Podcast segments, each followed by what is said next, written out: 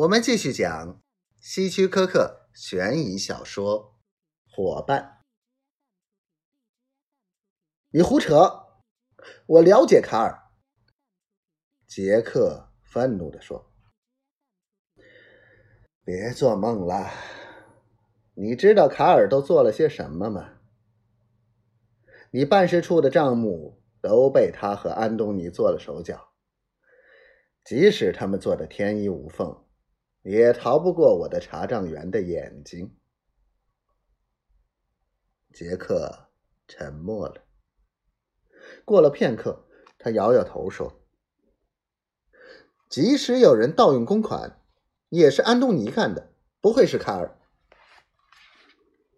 嗯，你说的也许正确。不过，我坦白的告诉你，从账目上看。根本不像安东尼挪用的公款，倒像是卡尔挪用的。可是安东尼已经死了，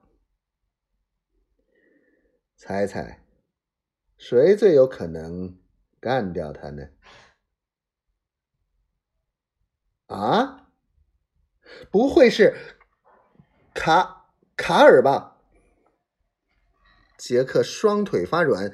险些瘫倒在地上，真聪明，你知道吗？那是一场精彩的意外。康德苏颇有些得意地说：“不错，我是对卡尔说过，安东尼以他的名义挪用公款，这项罪名足以让他坐十二年牢。如果想保全自己。”唯一的办法就是让安东尼永远闭嘴，所以才会有他们一起去大峡谷度假。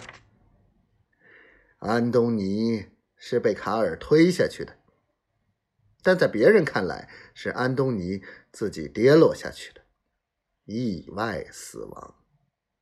自那以后，卡尔就惶惶不可终日。